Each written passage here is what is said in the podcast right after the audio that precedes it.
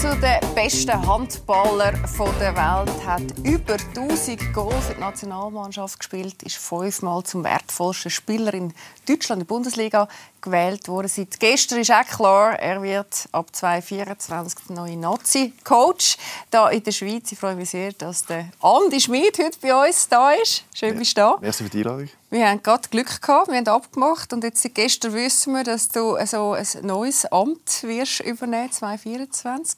Du bist es dazu gekommen, dass du gefunden hast, äh, nach deiner aktiven Karriere steigst du gerade mal als Nationalcoach ein. Ja, das hat sich in den letzten paar Monaten ein bisschen abzeichnet. Der Verband ist dann mal auf mich zugekommen und hat, äh, mich gefragt, ob, ob, das eine Option wäre ab 24, ob ich mir das könnte vorstellen Dann habe ich ein bisschen Bedenkzeit gebraucht, habe mit, äh, mit gewissen Vertrauten auch geredet, ähm, lang, langjährige We Weggefährten auch geredet, äh, Ex-Trainer.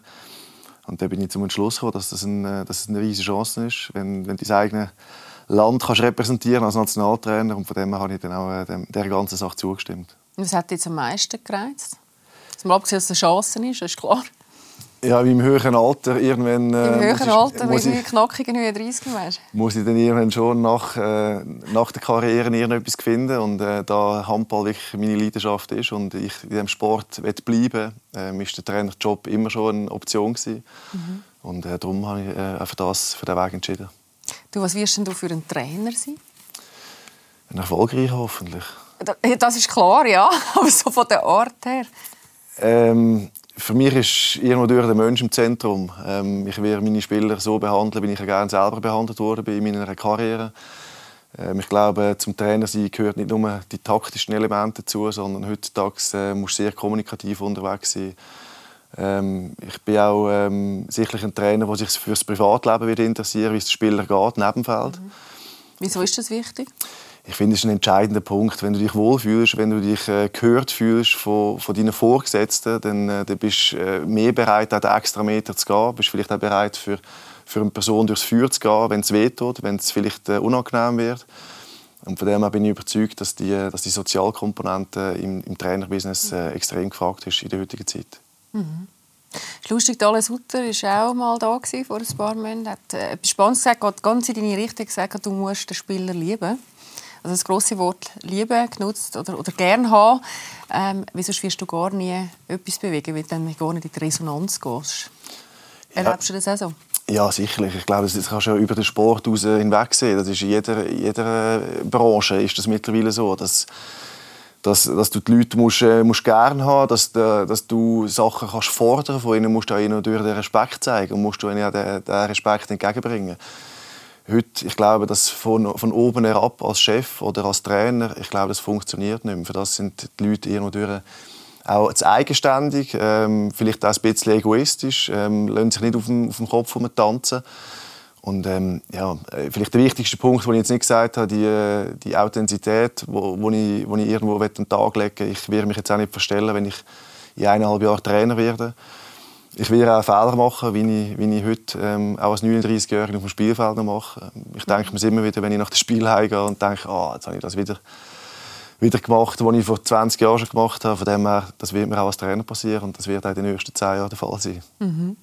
Und was heisst das jetzt noch für die nächsten, was sind es jetzt, äh, anderthalb Jahre? Du musst schnell das Prüfung machen? Und Nein, da bin ich schon dran. Bist also schon dran? Du bist schon wieder drin? Ein bisschen weitsichtig denke ich schon auch. Also, äh, ich habe die letzten was ist das, vor vier Jahren habe ich mit der ganzen Ausbildung angefangen. Jetzt äh, im Dezember die A-Lizenzprüfung schriftlich abgeleitet mhm. und jetzt ab Sommer geht es auf Macklingen, den Berufstrainerlehrgang. Mhm. Und der geht wie lange? Das sind viermal drei Tage. Also das ist schon das Ziel, dass ich bei Amtsstart, Amtsantritt dann auch äh, die nötigen Diplome im Sack habe, auch noch Vorteil. Hey, bei dir hat es einen riesen Change gegeben. Du bist nach zwölf Jahren Bundesliga zurück in die Schweiz gekommen und, und spielst auch bei Kriens. Und wir verstanden haben, das machst du dann auch noch bis fast Sommer 24, mhm. bis ein neuer Vertrag anfängt. Und das ist ja etwas, was du nicht geplant hast, eigentlich in der Schweiz aufzuhören. Oder? Weil eigentlich hast du schon immer gesagt, du willst irgendwann schon in Deutschland dann so den letzten Wurf machen. Das war eigentlich das Ziel oder eigentlich der Plan mhm. lang. Aber im Sport ist äh, selten etwas planbar. Ähm, muss ehrlich sagen, die Corona-Zeit hat sich dann auch ein bisschen noch eingemischt und hat sich dann irgendwie hat dann zu dieser Veränderung geführt, weil ich war im Ausland gewesen, so lange wegen dem Handballsport und ähm, die Resonanz, die, die Präsenz, die, die, das Zuschauerinteresse, wo während zwei Jahren wirklich einfach weggebrochen ist. Also wir sind dort mhm. wirklich teilweise in die Hallen hineingelaufen wie im Fußball.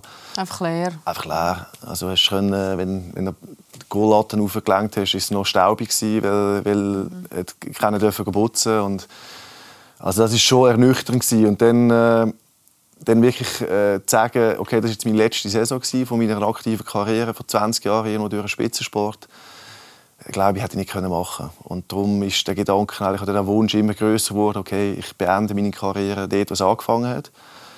Mit einem gewissen Risiko, ich habe brutal Respekt vor dieser Aufgabe, muss ich ehrlich sagen, mit, mit viel Erwartungshaltung natürlich, irgendwo da in den, in den Schweizer Hallen wieder aufzulaufen. Und wie ich vorhin angesprochen habe, bin ich nicht mehr der Jüngste äh, im Sporteralter, von dem habe ich extrem Respekt gehabt. Aber ist jetzt gut rausgekommen. Ähm, es war sicher auch ein Aspekt, vor ich sage jetzt mal, am Höhepunkt aufzuhören, vor 10'000 Leuten äh, Tschüss zu sagen und am nächsten Tag nicht mehr aktiver Spieler zu sein. Ich glaube, das hat mich in ein Loch hineingerissen. Mhm. Das erzählen ja auch viele, oder? dass dann irgendwo wirklich die Leere kommt. Mhm. Das ja. denke ich, das wäre sicherlich auch. Also die Leere, das wollte ich schon verhindern und darum ist es so ein bisschen ich habe es immer so als soften Entzug vom, vom, vom mhm. Spitzensport äh, beschrieben, wenn ich noch in der Schweiz spiele. Eben, du sagst es ja auch, es ist schon auch etwas, das wahnsinnig Suchtpotenzial hat, oder? Die kleinen Momente, die einem so viel geben, wenn man mit Hall reinkommt, mit 13'000 Zuschauern, der Name gerufen wird und dann gönnst du wie gut geleistet hast, das macht schon süchtig. Extrem süchtig. Ja. Das ist, das ist so, so muss ich sagen, es ist immer, ich weiß noch vor dem ersten deutschen Meistertitel ähm, habe ich wirklich, habe ich wirklich gesagt zu meiner Familie, wenn ich, da bin ich wirklich unausstehlich gewesen, so in der ganzen Art, in dem ganzen Privatleben, weil ich so fokussiert war auf das Ziel. Und dann äh, habe ich wirklich gesagt, ich habe versprochen sogar, ähm, dass wenn wir den Titel holen, dass ich ihnen Ruhe gebe und dass ich dann ein bisschen ruhiger werde. Aber es ist noch viel schlimmer. Es ist noch viel schlimmer geworden. Hey, und hat sich das jetzt immer gesteigert mit, äh, mit Nein, mittlerweile, mittlerweile bin ich schon ein bisschen reifer geworden. Aber wenn du so in diesem ganzen Trubel bist und etwas willst gewinnen und wenn du mal das Gefühl hast von dem Sieg und von der, äh, einfach das, das Gefühl in einer Mannschaft etwas zu gewinnen, dann das macht brutal süchtig und dann mhm. willst du es wieder erreichen und wieder erreichen und wieder erreichen. Ich habe irgendwo mal gelesen, oder jemand hat das gesagt, dass äh, ich glaube, Sport und Musik sind die einzigen Bereiche, wo Perfektion eigentlich nie, nie ja, kannst erreichen Es ist einfach so. Und, äh, äh, von dem her strebst du ja im Spitzensport immer nach der Perfektion, die du gar nie kannst erreichen kannst. Und alle sagen dann, die Journalisten, ihr fragen dann, ist das euer perfektes Spiel gewesen? Und dann gibt es solche, die sagen, ja, wahrscheinlich ist es ein perfektes Spiel gewesen. Es gibt es nicht. Fertig, so ist es. Das ist Fakt im Sport. Mhm. Hey, du hast ja das mit der Sucht schon oft äh, betont, das hat das etwas Besessenes, oder? Also man muss ein Stück weit wirklich auch besessen sein. Du, wie geht denn das Umfeld mit so etwas mit? Also deine Familie, die du jetzt gesagt hast, teilweise schon leiden darunter, je nachdem, oder haben müssen leiden? Ja, es ist schwierig. Ja. Also, es braucht äh, hinter, hinter einem besessenen Spitzensportler braucht es eine Familie, die das trägt. Ja. Und braucht es auch eine Frau, die das trägt. Mhm. Und, ähm, die das immer mitgemacht? Ja, bis jetzt. Wie hast du das gemacht, dass die dir nicht vorgelaufen ist? Ich bin ein guter Rosenkäufer. das ist vielleicht ein Trick. Ich habe vielleicht schon ab und zu äh, einen Blumenstrauß mehr heimgenommen als einen anderen. Mhm. Ähm, ja, und ich probiere schon, wenn ich, wenn ich dann daheim bin, auch irgendwo durch. Ja, übrigens viel. Gut, man muss dazu sagen, sie war natürlich selber auch Sportlerin. Hilft ja. wahrscheinlich, oder? Hilft schon ein bisschen und wir sind irgendwie zusammen in das, in das ganze, in das ganze Spitzensportding hineingekommen. Also wir haben vor, vor 16 Jahren haben wir uns kennengelernt. Ähm, dort hatte ich noch nichts mit der Bundesliga Handball am Hut gehabt und darum ist sie auch ein das reingerutscht und hat eigentlich so ein die Entwicklung mitgemacht. Mhm. Was hat das für Sie bedeutet, die letzten zwölf Jahre hier in Deutschland? Viele positive Sachen, aber auch natürlich negative Sachen. Du, du lebst in einer Bubble. Mhm. Ähm, du hast einen Mann, der unregelmäßige Arbeitszeiten hat. Oft nicht um ist, oder? Oft nicht um ist. Zu Zeiten um ist, wo, wo andere am Arbeiten sind. Also wenn die Kinder morgen aufstehen, bin ich daheim. Mhm. Wenn sie ins Bett gegangen sind, bin ich daheim. Aber, ähm, oder am Mittagessen. Aber es hat natürlich einfach dann drei, vier Tage gegeben, wo ich wieder mal weg war. Und dann vor dem Spiel hat sie, hat sie schon gewusst, dass sie mich mehrheitlich in der Ruhe gelassen hat. Ähm, mhm. ja, das, da bin ich schon teilweise äh, unausstehlich ist es ein übertrieben, aber einfach im Tunnel. Also wenn du Spitzensport betreibst, musst du mit Haut und, und Haar das Ganze betreiben, sonst funktioniert es nicht. ich glaube, man muss dann auch sehr egoistisch sein, oder, in so einem Moment. Da musst du dann dich voll auf dich konzentrieren. Es liegt wahrscheinlich kaum mehr etwas nebenzu drin. Als Spitzensportler musst du immer durch ein Egoist sein. Das ist einfach so. Äh, auch als Mannschaftssportler. Äh, Im Endeffekt sind wir alles Einzelsportler. Ich muss für mich selber schauen, dass ich fit bin. Ich muss selber schauen, dass ich genug schlafe, mhm. dass ich mich akribisch auf die Spiele vorbereite. Und von dem her, einen gewissen Egoismus musst du an den Tag legen. Ich komme jetzt, wenn wir dich einmal sehen, wir haben nämlich ein Highlight vorbereitet. Das ist wirklich ein Highlight.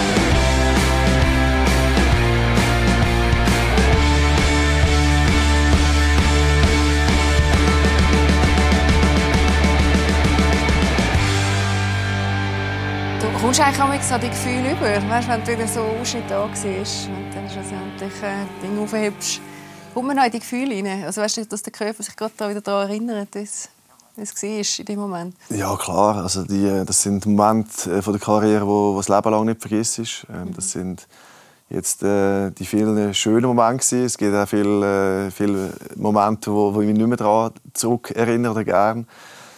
Aber ähm, ja, das sind Highlights, wenn du etwas kannst gewinnen wenn du etwas erreichst, wenn, wenn du dir ein Ziel setzt als Mannschaft und nachher wirklich über die Ziellinie gehst. Ähm, das ist unbeschreiblich, das Gefühl. Und das ist eben das, was wir vorhin besprochen haben, was durch die Sucht dann auch ausmacht. Mhm. Und eben auch ähm, einem auf vieles verzichten lässt, wie das hast du auch schon angetönt. Oder? Und jetzt auf deine letzten zwölf Jahre zurückschaust, dann hast du auch vieles ähm, vom Leben nicht gehabt, weil du müssen verzichten, weil du müssen so fokussiert sein. Was ist dir am meisten abgegangen in dieser Zeit?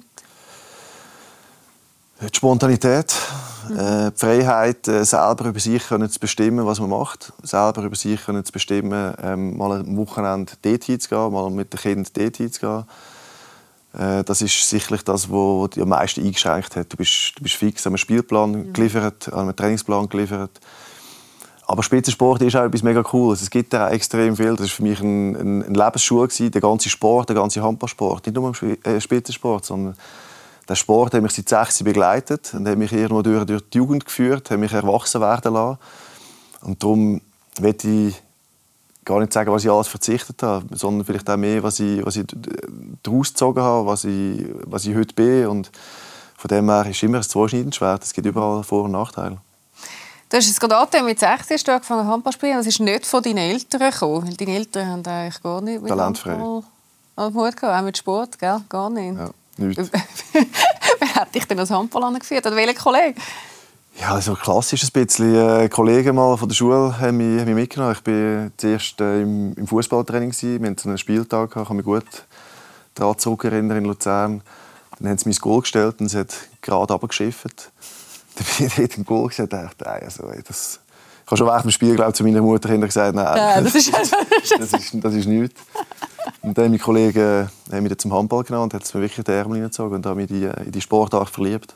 Mhm. Und es war schon ganz, ganz früh sehr ernst. Gewesen. Wir haben einen schönen Ausschnitt von deiner Mami, was sie dann erzählt hat, wie du schon als kleiner Bub etwas gemacht hast, wo wir nachher darüber reden. Wir hören mal schnell rein, was Mami zum Andi sagt. Andis Leidenschaft für den Handball begann eigentlich schon mit sechs Jahren. Und vier Jahre später sagte er mal zu mir, wenn ich mal erwachsen bin, spiele ich in der Bundesliga Handball.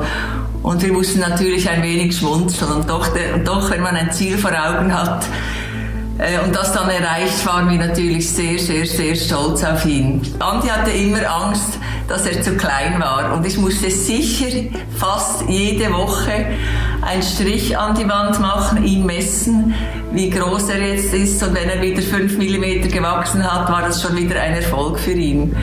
Weil er wollte immer diese Mitteposition spielen und sagte mir, wenn ich zu klein bin, dann kann ich das nicht. Das ist Wahnsinn. Du hast schon so genau gewusst, was du willst. Schon so früh. ist schwierig, schwierig zu sagen. Aber das Bild, weißt du, also vom eben mit Spiel, Spiel zu gestalten, das Spiel kontrollieren, was sehr gut zu dir passt, das ist ja in dem Fall schon recht, recht früh für dich klar gewesen. Ja, ist für mich irgendwo, ich sage jetzt mal, dass ich das nicht immer präsent im Kopf habe, aber vielleicht durch das, dass es irgendwo unterbewusst bei mir immer dabei war, habe ich es dann vielleicht auch vielleicht ein bisschen mehr als alle anderen und ähm, haben mir das irgendwo durch getragen, haben mir die, den Ehrgeiz gegeben. Ähm, ja, ich habe schon immer das Ziel gehabt, ähm, den Sport irgendwo durch zu leben und irgendwo durch den Sport auch äh, mein Leben zu gestalten. Und das habe ich dann glücklicherweise geschafft. Aber es, klar, wenn man das, ähm, es gehört sehr viel Glück dazu. Also muss man also ist es wirklich Glück? Ich frage mich das immer. Ich höre das immer, aber ich kann mir das kaum vorstellen. Also, meine, was ist denn jetzt bei dir das Glück gewesen, am Ende des Tages? Das ist ja deine Qualität und, und du sagst auch sehr oft, oder, dass dein Selbstbewusstsein auch, du musst ja dann, gut sind viele, am Schluss musst du dann auch vom Kopf her können ich glaube, im Sport ist vor allem, was mir der, der Glücksfaktor anspricht, sind Verletzungen. Dass, mhm. dass du dich körperlich gut entwickelst, dass du nicht große Verletzungen hast. Wenn du mit 17, 18 schwere Knieverletzungen oder schwere Schulterverletzungen hast, dann, dann wird es schwierig mit, äh, mit Fußball fürs Knie und Handball für die Schulter. Von dem her ähm, ist das wahrscheinlich der Glücksfaktor. Ähm, aber ich glaube schon, dass wenn du, wenn du etwas erreichen im, im Spitzensport willst, dass du dich mehr musst mit dem auseinandersetzen als einfach nur normal und das Ganze konsumieren. Weil im Endeffekt sind wir Spieler Konsumenten. Wir gehen ins Training und der Trainer liefert und wir machen das, was der Trainer sagt, äh, salopp gesagt. Und von dem her musst du als Spieler schon einen, eigenen Antrieb entwickeln, dass, äh, dass du mehr machst. Mhm. Und das scheinst du ja außerordentlich gehabt zu haben. Oder immer noch? Oder hast du es immer noch? Ja, also das ist schon etwas, was mich, was mich getragen und mhm. getrieben hat. Mhm. Du hast aber auch schon, ich habe es vorher hatten, äh, etwas gesagt in einem Interview, das Thema Selbstbewusstsein oder mentale Fitness. Oder? Am Schluss ist dann immer die Frage, wie viel entscheidet dann eben auch der Kopf und, und, und was macht man dann eben auch dafür, dass der Kopf so stark kann sein kann, wie er jetzt bei dir ist? Ich glaube, was du ansprichst, ist äh, ähm, der Kopf entscheidet nicht nur viel, sondern extrem viel. Ich glaube, ich kann es jetzt prozentual nicht, nicht beziffern. Aber im Endeffekt, äh, wenn, wenn du im Spitzensport tätig bist, sind alles gute Spieler. Und am Schluss entscheidet wirklich, wir reden zwar immer von der Tagesform, aber wir müssen eigentlich eher mentale Stärke sagen. Ja, von der mentalen Form, oder? Ja, genau. Weil ich glaube, wenn du da kommt auch viel Erfahrung natürlich äh, hilft dir, wenn du, wenn du viele Spielsituationen erlebst oder Momente erlebst, wo wirklich der Druck immens hoch ist, wo du den Druck spürst von den Zuschauern, von den Schiedsrichter, vom Gegner, von den Mitspielern, vom Trainer. Ich glaube, je mehr solche Momente dass du erlebt hast in der Vergangenheit, desto mehr kannst du dich wieder an dem aufziehen und mhm. dich daran zurückerinnern, wie ist die Situation damals war. Und da passiert auch extrem viel unbewusst. Mhm. Und dass du dich äh, nicht aus der Ruhe bringen lässt. Also ich bin auch teilweise mega unsicher auf dem Feld. Aber wenn du natürlich jedem zeigst, du bist unsicher Sich, auf dem Feld, ist schwierig. dann sieht es der Gegner, dann sieht es der Schiedsrichter, dann sieht es der gegnerische Zuschauer und dann bist du geliefert. Und was machst du denn in dem Moment? Also meine, mich würde das jetzt auch total verunsichern. Wenn du dann schnell unsicher wirst, dann fängst du ja mega mit dich mit dir selber an beschäftigen und hast einen Trick, was du dann anwendest, dass du wieder gut bist bei dir kurz am Ende des Spiels ähm, äh, habe ich so ein Selbstgespräch. Mhm. Ohne, ja, das glaube ich, sofort. Ohne dass ich die Lippen bewege, aber äh, ich rede mit mir selber. So Mantras, so wie ja, Affirmationen. Ja, genau. ja. Ob jetzt kurz auf der Bank sitze oder äh, ob jetzt da kurz der Boden geputzt wird, äh, mhm. der Schweiß weggeputzt wird oder äh, in der Pause. Ich bin auch schon in der Pause, wo, nachdem der Trainer eine Ansprache gehalten hat, bin ich, bin ich kurz in die Dusche rein und habe den, den Kopf unter die Dusche gehabt. Mhm. Dann habe ich kurz in den Spiegel angeschaut und dachte, das kann nicht sein. Also, was machst du jetzt? Du? Was spielst du jetzt für einen, für einen Scheiß? Und darum, äh, ja, so, so, sich so Situationen zurückerinnern, ähm, Selbstbewusstsein wieder zu animieren, das, mhm. das hilft. Ja. Selbstbewusstsein hat sehr viel mit Urvertrauen zu tun und das baut man bekanntlicherweise in der Kindheit auf. Du scheinst, glaube ich, sehr äh, eine gute Kindheit zu haben, wo du auch gut gebunden bist, oder? wo das Urvertrauen hat dürfen entstehen. Was haben deine Eltern gemacht, dass das möglich war? Äh, sie haben mich gut erzogen. Also sie haben mich gut erzogen. Ich bin dann äh, vor allem auch von meiner, äh, von meiner Schwester, äh, von meiner größeren Schwester auch erzogen worden. Ich bin dort recht unter dem Hammer gewesen. Von deiner Schwester? Ja, das, sie haben dann schon Schritt für Schritt kontrolliert, bis ich dann so 17, 18 war. Oh, ihr Dann haben sie mich legal Aber äh, sie haben mich schon äh, natürlich äh, erzogen, ja. Und, ähm, also sie hat gesagt, was du machen sollst, nicht? Nein, jetzt nicht so, dass ich was ich machen soll. Also ich weiss beispielsweise, dass sie auf der Bank gearbeitet hat und dann nachher, äh, wenn ich irgendwo im Ausgang mit 16 äh, eine Abhängig, eine Abhängig tätigt habe, dann habe ich am Montag schon gehört, du, was hast du jetzt das Geld? und äh, das sind schon so Momente, wo ich dachte, jetzt, jetzt geht es einen Schritt zu weit, aber es äh, hat äh, gut funktioniert. Mhm. Ähm, habe einfach eine gesunde, gesunde Kindheit gehabt und ähm, habe, habe eine Leidenschaft gefunden, ein Hobby gefunden, wo, wo meine Familie mitgetragen hat. Das muss ich auch sagen. Sie haben mich mhm. nicht in die gepusht und haben, haben mich da groß gefordert, sondern sie haben mich machen lassen und sie, haben, äh, sie sind happy gewesen, dass ich, dass ich eine Leidenschaft gefunden habe. Und darum, äh, ich glaube, das ist heute, heute ist es vielleicht ein bisschen anders, dass die Eltern vielleicht ein bisschen schon ein bisschen zu früh mhm. pushen. Mhm. Du, und was auch spannend ist, deine Eltern sind, wenn sich trennt, oder du bist eigentlich ein Trennungskind, oder? Das sagt man eigentlich auch sehr oft, da passiert etwas mit dem Urvertrauen. Das war bei dir eben nicht so, gewesen, weil sie es, glaube ich, richtig gut gemacht haben, die zwei. Sehr gut, ja. Also meine Eltern haben heute noch ein sehr gutes Verhältnis und das, glaube ich, als, als junger Bub ist das, äh, ist das wichtig, dass du siehst, dass deine Eltern immer noch ein gutes Verhältnis haben. Das bleibt Mami und Papi mhm. und ähm, darum äh, ist das für uns als Kind extrem wichtig gewesen. und das hat mich sicher auch, das hat mich sicher auch geprägt, ja. Hey, schön, dass du vorher deine Schwester angesprochen hast, weil wir haben auch einen kleinen Einspieler von ihr. Wir haben sie damit gefragt, du, sag uns mal, was ist eigentlich der Andi so für ein Typ? Wir haben etwas ganz Spannendes erfahren. Der Andi ist ein Familienmensch mit einem riesigen Herz. Man kann sich immer auf ihn verlassen. Er ist aber doch auch ein Einzelgänger und braucht sehr viel Zeit ähm, für sich alleine.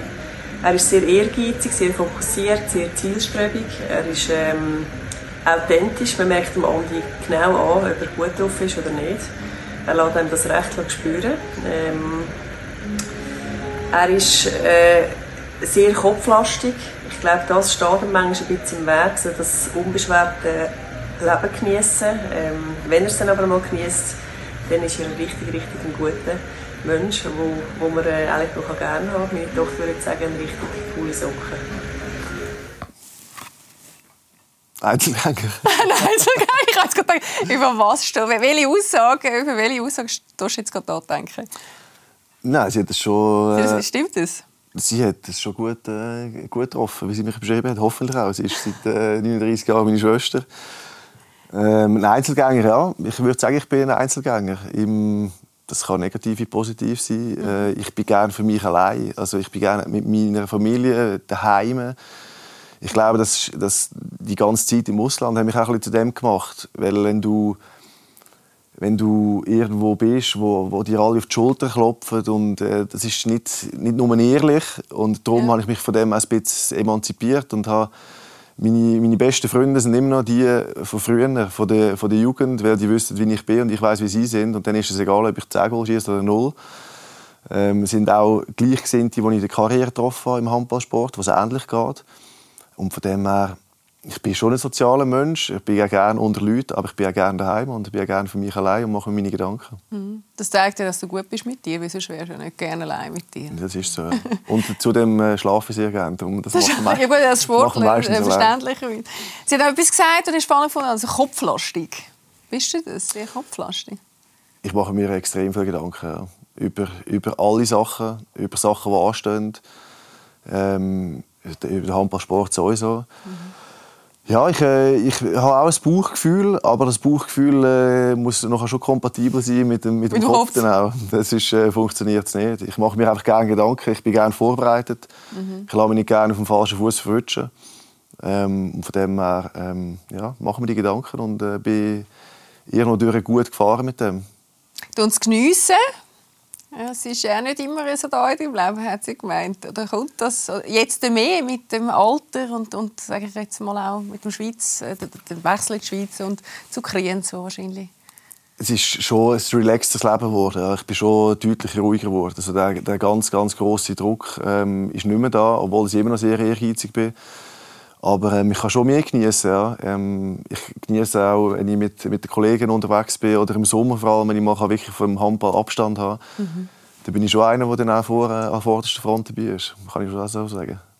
Jetzt bist du in die Schweiz gekommen und hast die ganze Familie eingepackt, unter anderem deine beiden Buben, die reden Deutsch, äh, noch kein Schweizerdeutsch. Du, wie haben sie den Wechsel mitgemacht? Hast du das echt cool gefunden oder gesagt, hast jetzt, du, jetzt packen wir das Zeug und gehen in die Schweiz?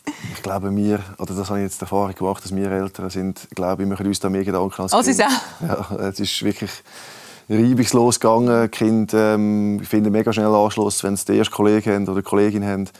Wenn sie Schon Schule- vieles gut, gell? Ja, dann ist schon vieles gut. Und vor allem der Sport, der ihnen auch viel bedeutet. Und von dem her ähm, sind, sie, sind sie extrem schnell in das Schweizer Leben hineingekommen. Wir haben das schon ein bisschen vorbereitet natürlich. Wir sind immer an Weihnachten und äh, im Sommer viel da gewesen. Und von dem her ähm, ist es reibungslos gegangen, obwohl wir uns äh, ein, zwei Jahre lang schon auch Gedanken gemacht haben, ob alles gut kommt.